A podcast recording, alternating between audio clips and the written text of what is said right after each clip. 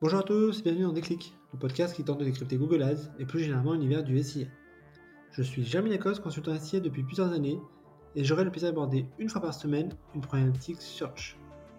Sans langue de bois mais toujours avec bienveillance, l'ambition au cours de chaque épisode est de déconstruire les mythes autour de Google Ads, une plateforme qui a de fêter ses 20 ans en partageant mes échanges, lectures et retours d'expérience. Pour ce 68e épisode, abordons la question centrale de la formation à Google Ads. Je m'étonne d'ailleurs moi-même d'avoir attendu autant d'épisodes avant d'aborder le sujet, qui recouvre d'ailleurs deux dimensions. Comment acquérir les bases de Google Ads pour lancer ses premières campagnes en toute sérénité, et également comment rester alerte sur les dernières évolutions du produit pour avoir des campagnes best in class. Allez, je compte les points. Premier point, quel prérequis pour se lancer dans Google Ads? Facile. Il n'y en a quasiment pas à mon sens. Ou alors disons deux. Avoir un objectif de rentabilité et savoir mettre en rapport deux ou trois métriques pour prendre les bonnes décisions lors du pilotage des campagnes. J'exagère évidemment. Le premier point, par exemple, faut-il avoir fait une école de marketing? Je suis la preuve que cela n'est pas nécessaire et je reste persuadé qu'un profil motivé rattrapera son retard en termes de connaissances théoriques en un ou deux mois en potassant quelques bouquins. Cela reste un métier de bon sens qui vise à la performance.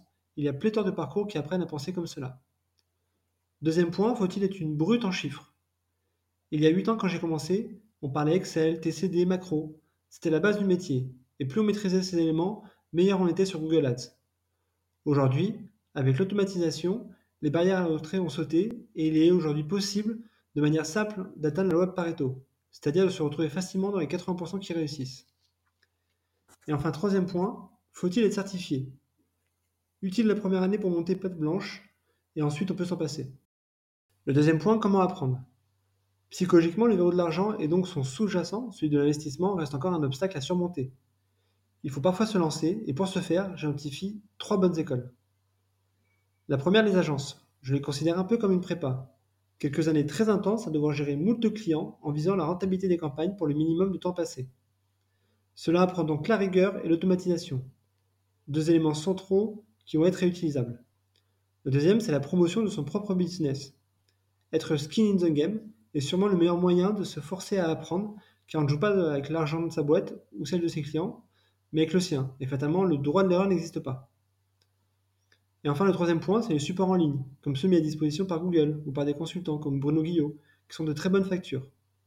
Idem, il y a quelques bouquins hyper structurants permettant de poser les premiers jalons primordiaux à tout bon lancement de campagne, comme celui de Mathieu Ventran. Le troisième point, le passage à l'acte. À mon sens, il faut accélérer autant que faire se peut ce moment du passage à l'action. On peut soit décider de lire tous les bouquins du monde, regarder ou acheter toutes les formations, ou alors commencer rapidement à apprendre en investissant. Je recommande évidemment la deuxième approche. Google Ads reste une plateforme qui se vit, qui se sent.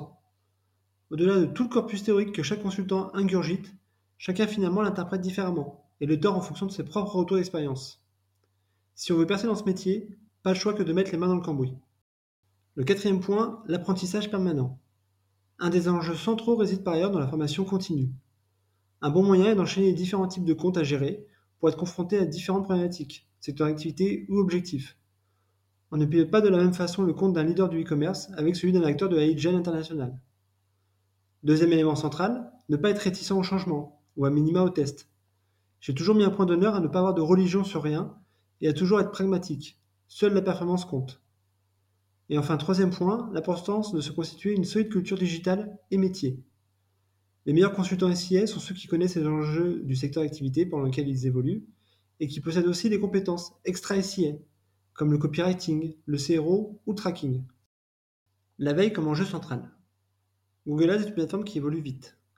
Même si les fondamentaux restent les mêmes depuis des années, autour de la logique mots-clés et annonces, les pratiques évoluent.